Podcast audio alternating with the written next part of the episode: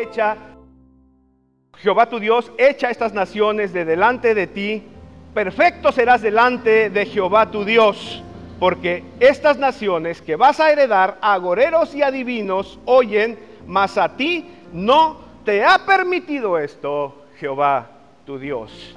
La versión latinoamericana de la Biblia, la versión eh, la Biblia latinoamericana del 95. Escuchen cómo dice, solo escuchen el pasaje y verán la luz que nos da. Dice, que no haya en medio de ti nadie que haga pasar a su hijo o a su hija por el fuego. Que nadie practique encantamientos o consulte a los astros. Aquí está el zodiaco. Que no haya brujos ni hechiceros. Que no se halle a nadie que se dedique a supersticiones o consulte los espíritus.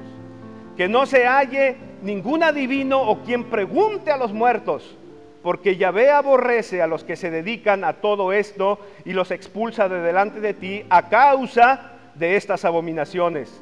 Tú en cambio te portarás bien en todo con Yahvé tu Dios. Esos pueblos que vas a desalojar escuchan a hechiceros y adivinos, pero a ti, Yahvé tu Dios, te dio algo diferente. Aleluya. Les haré una pregunta en este, en este mediodía de domingo. Aguas con la pregunta. Continuará. Es de confusión.